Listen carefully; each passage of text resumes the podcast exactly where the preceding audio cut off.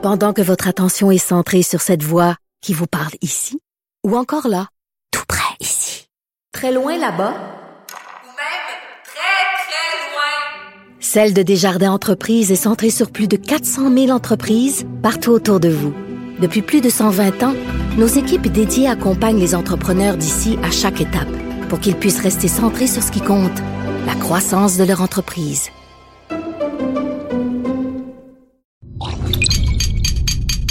Cube Radio. La décennie 60 est celle des bouleversements inimaginables dans tous les secteurs de la vie.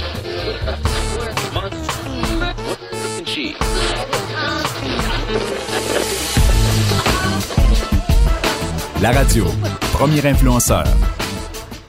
Une histoire de la radio par Gilles Proux. Politique, culturelle, affirmation, sociale, événements incroyablement internationaux. Et le Québec va conjuguer avec cela. Quel sera leur rôle? À part d'avoir été un perroquet de rapporter, non. La radio va aussi conjuguer avec cette décennie.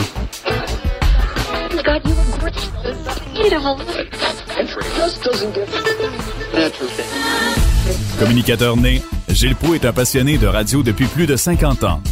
Un regard éclairé et éclairant sur l'évolution de ce moyen de communication centenaire qui influence encore notre quotidien.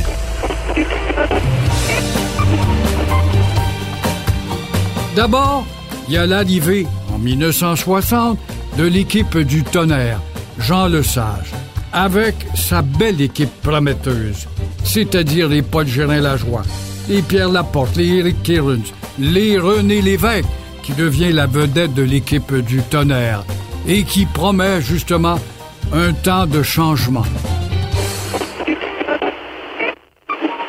Et voilà qu'une fois l'élection gagnée, ce mouvement-là nous amène dans ce qu'on a appelé la révolution tranquille.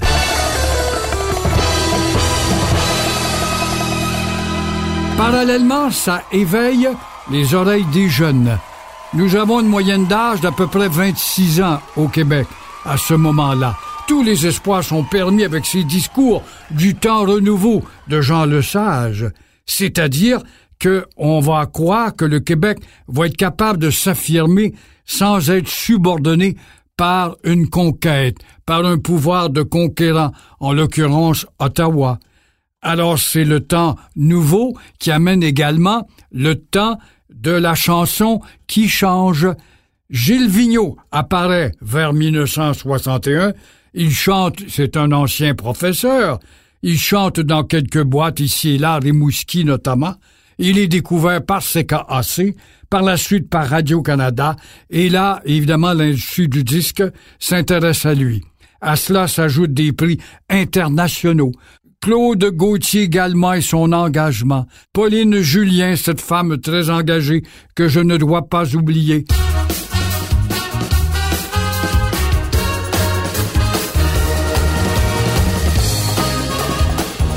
Au chapitre de la moquerie et des troubadours, les cyniques qui montent sur scène font des revues politiques à caractère moqueur. Tout ça crée un bouillon de culture qui attire du monde dans les grandes salles et un peu partout. Les boîtes à chansons vont se multiplier à gauche et à droite. Parmi ceux-là, un dénommé Tex de Corps, qui est très engagé avec Marc Gélina, ce chanteur crooner dans les années 50 qui tournait peu, va donc devenir un gars très très engagé en faveur du Québec en éveil. Il faut quand même rappeler que ce bouillon de culture est associé à des changements inimaginables. La nationalisation de l'électricité. Nous devons devenir maîtres chez nous. Qu'est-ce que ça fait comme répercussion? Ça incite quelques jeunes à pousser l'imagination et à voir que Jean Lesage ne va pas encore assez loin. Alors on crée donc un mouvement en faveur de l'indépendance du Québec le RIN, avec un chimiste qui, à Ottawa, n'en peut plus d'être subordonné. Le docteur Marcel Chaput suivra par la suite tout un mouvement avec Pierre Bourgault, le plus grand orateur de tous les temps au Québec.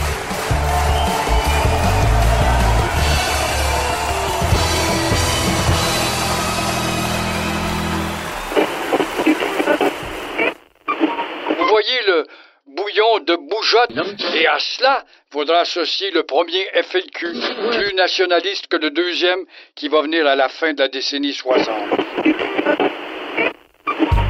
Ça occupe tout cela, évidemment, les antennes de radio, où là, le métier de reporter prend de la place et devient de plus en plus important par rapport à l'animateur vedette, par rapport au disque jockey. Moi-même, dans ces années 60, je suis attiré par l'appel de la radio. Je commence ma petite carrière à CKBM Montmagny. Je m'intéresse bien sûr aux affaires publiques, mais je ne suis pas très outillé de CKBM Montmagny, je vais passer à CKBL Matane, une radio un peu plus importante vu qu'elle a une télé. Nous sommes en Gaspésie. Je traverserai à CKCN à Sept-Îles, une autre radio qui politiquement va s'engager également dans l'éveil québécois pour aller, parce qu'à cette époque, nous faisions notre école en province, ce qui était meilleur. Il y avait toujours un sage au-dessus de nous pour nous guider, nous encadrer et nous développer, quoi. Pour aller donc à cette puissante station CHRC, qui était une station importante. Pourquoi? Parce que nous étions collés sur l'Assemblée législative comme nous l'appelions à cette époque. Et voilà que je délaisse personnellement, à cause de la Révolution tranquille, ce métier de disjockey. C'est bien beau présenter Michel Louvain, ou encore André Lejeune, ou euh, je ne sais trop quelle chanteuse, Ginette Ravel, mais euh, les affaires politiques m'intéressent à cause de la Révolution tranquille. Et de CHRC Québec, c'était là la dernière étape avant d'entrer dans la grande ville. Voyez-vous ce que je vous disais au cours de cette série, un peu comme des jeunes joueurs d'hockey, nous voyons à distance depuis notre studio en province certains postes à Montréal comme le summum, comme le Canadien de Montréal à atteindre comme un jeune joueur. Alors, c'était la dernière étape avant d'arriver dans la métropole et de goûter aussi à la Révolution tranquille. La radio de cette époque, donc, devient petit à petit beaucoup plus française dans sa diffusion musicale. Michel Louvain est très fort, on l'aime beaucoup, bien sûr, mais Ginette Renault vient de percer dès 1962. Bien sûr, Pierre Lalonde, qui est un crooner à l'époque, va accaparer également les oreilles des jeunes filles parce que beau gars est pas si mauvais, bon chanteur commercial. C'était un univers limité à la distraction par rapport à ces chanteurs qui nous parlaient, qui faisaient de l'éveil à même leur guitare, leur instrument ou leur voix, dont Gilles Vigneault, dont Claude Gauthier, dont Monique Lérac, pour ne nommer que ceux-là et celles-là. Pendant que votre attention est centrée sur vos urgences du matin, vos réunions d'affaires du midi, votre retour à la maison ou votre emploi du soir, celle de Desjardins Entreprises est centrée sur plus de 400 000 entreprises à toute heure du jour. Grâce à notre connaissance des secteurs d'activité et à notre accompagnement spécialisé, nous aidons les entrepreneurs à relever chaque défi pour qu'ils puissent rester centrés sur ce qui compte, le développement de leur entreprise.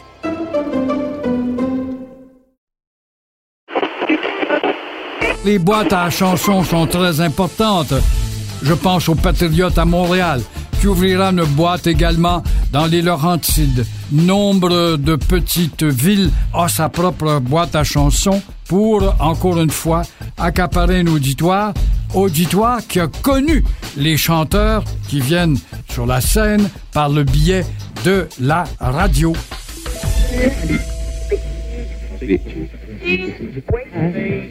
La radio qui euh, va faire bifurquer en tout cas certains employés à l'intérieur, c'est-à-dire que disc jockey autant il était important, va se voir subir l'influence du reporter. Pourquoi? Parce que le premier FLQ est en action, celui-ci s'attaque au symbole britannique les boîtes aux lettres notamment, très nationalistes si on veut. Et là, les reporters, Normand Maltais par exemple, qui vont être vedettes à CKC, Claude Poirier, qui a longtemps été identifié à CGMS, pour les faits divers et aussi des animateurs qui deviennent de plus en plus des reporters opiniâtres. Fini le où, quand, comment, qui, pourquoi ou la neutralité qui n'existe pas. C'est l'honnêteté intellectuelle qui doit exister de dire les patrons qui dirigent justement les salles de nouvelles. Réaume Rocky Brisebois est un directeur des sports à CGMS. Il est probablement le premier à enfreindre la règle de la grande neutralité où on ne s'attaque pas à un joueur d'hockey, où on ne s'attaque pas à l'industrie du sport, de laquelle on dépend parce que l'industrie du sport est associée à de la bière et la bière annonce sur les ondes de la radio. Il va critiquer sans gêne quand même en y allant d'éditoriaux percutants.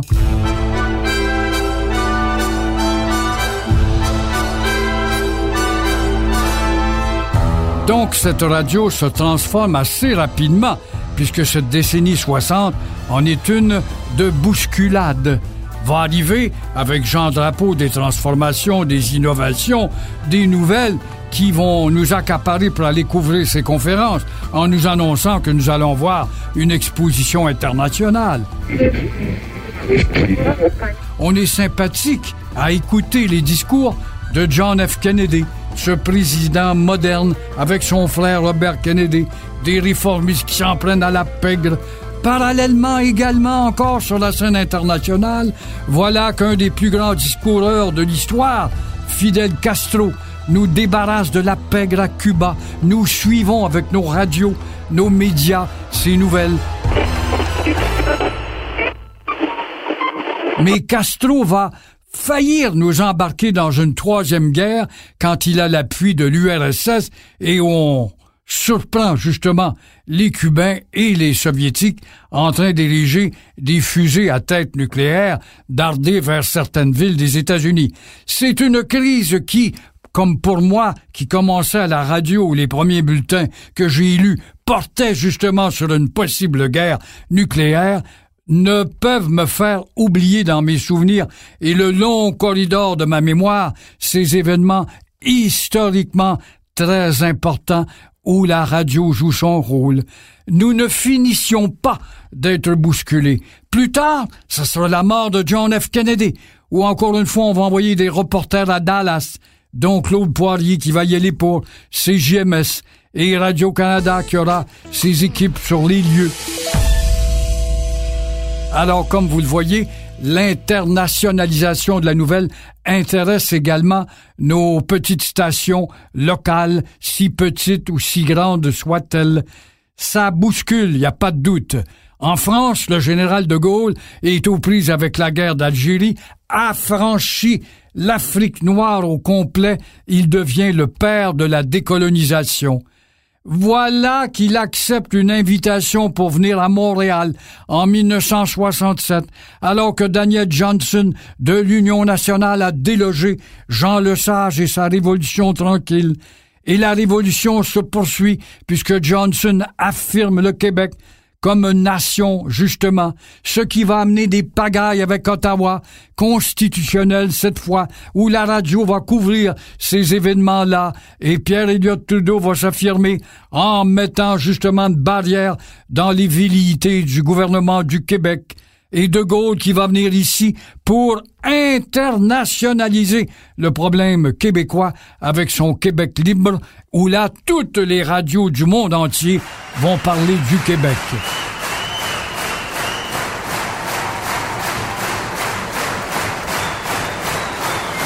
L'Expo 67, bien sûr, avec l'aide de la radio et de la télé, nous ouvre sur le monde. L'industrie du voyage va exploser. Et encore une fois, Stéphane Venn et sa chanson nous l'inculquent tellement dans le cerveau que chaque poste de radio tourne sa fameuse chanson thème de l'expo, eh bien, il va devenir lui aussi une célébrité.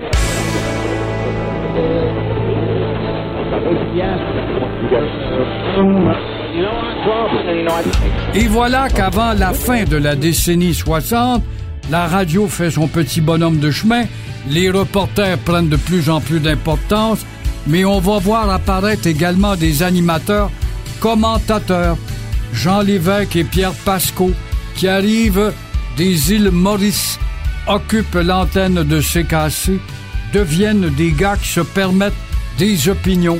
Ça allait à l'encontre de la tradition. Mais il fallait admettre aussi que ça s'inscrivait dans un courant de revendication et va donc donner à cette antenne de CKC une cote d'écoute très enviable.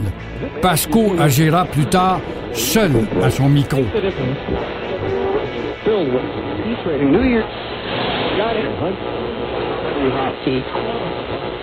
Nous continuons dans le temps pour arriver à la fin de la décennie 60. Il y a un nouveau joueur qui est apparu justement en 62, CKLM, Canadian Classical LM Laval, Montréal, où Guy Darcy, Mario Verdon vont créer cette antenne-là en annonçant, voyez-vous, qu'ils s'inscrivaient dans le mouvement de la Révolution tranquille, d'avoir une programmation 24 heures par jour que de disques français et québécois. Il conjuguait vraiment avec un mouvement qui avait son ampleur à l'époque.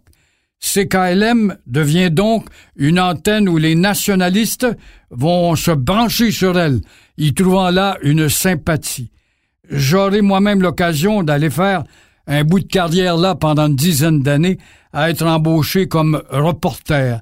Et je me rappelle durant la crise d'octobre, phase 2, c'est-à-dire celle de 69-70, une crise d'octobre beaucoup plus à gauche. Une crise d'octobre avec un FLQ beaucoup plus socialement engagé à connotation communarde, si on veut, va envoyer à CKLM les communiqués lors des enlèvements qui arriveront quelques mois plus tard au début de 70.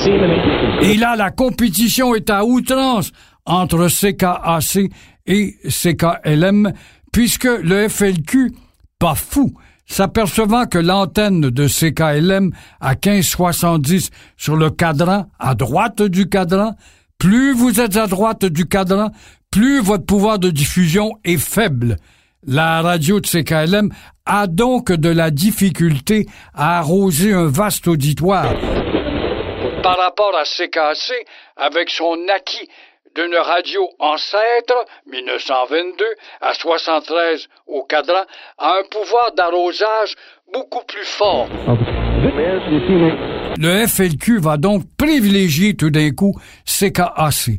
De là, la compétition entre ces deux antennes où euh, Pierre Pasco va s'affirmer comme une vedette indéniable, non pas comme animateur d'amusement, non pas comme disc jockey, mais comme animateur commentateur. C'est le début d'une autre forme de radio, comme nous verrons dans l'autre décennie. Et dans cette décennie 60 qui bouleverse, il un dénommé John Lennon, refusé aux États-Unis parce que porteur de la marijuana avec sa compagne, Yoko Ono, va s'amener à Montréal, au Reine Élisabeth, où nous allons être des centaines de reporters radio à aller couvrir sa conférence. Il va en profiter pour enregistrer justement une chanson qui a fait le tour de la boule de terre, c'est le cas de dire, Give Peace a Chance. Il faut que je vous parle aussi de la radio durant cette décennie 60 qui est bouleversée elle-même, notamment avec sa bande AM, où elle voit un nouveau concurrent FM qui arrive timidement en 1967, c'est-à-dire Doug Pringle, qui est un animateur à CKGM FM, qui va devenir Chaume et va introduire tranquillement, pas vite, ça va créer lire des auditeurs habitués à de la musique tranquille, va introduire donc justement des Beatles, des chanteurs rock, quelques chanteurs rock québécois, dont Robert Charlebois, et va enfreindre à la règle classique de la radio FM qui en était une d'accompagnement. C'était La Radio, premier influenceur, par Gilles Proux. Enregistrement Antoine Lamar dans l'environnement spkr.studio. Contenu historique Gilles Proux. Montage et réalisation Fred Rioux. Production Cube Radio.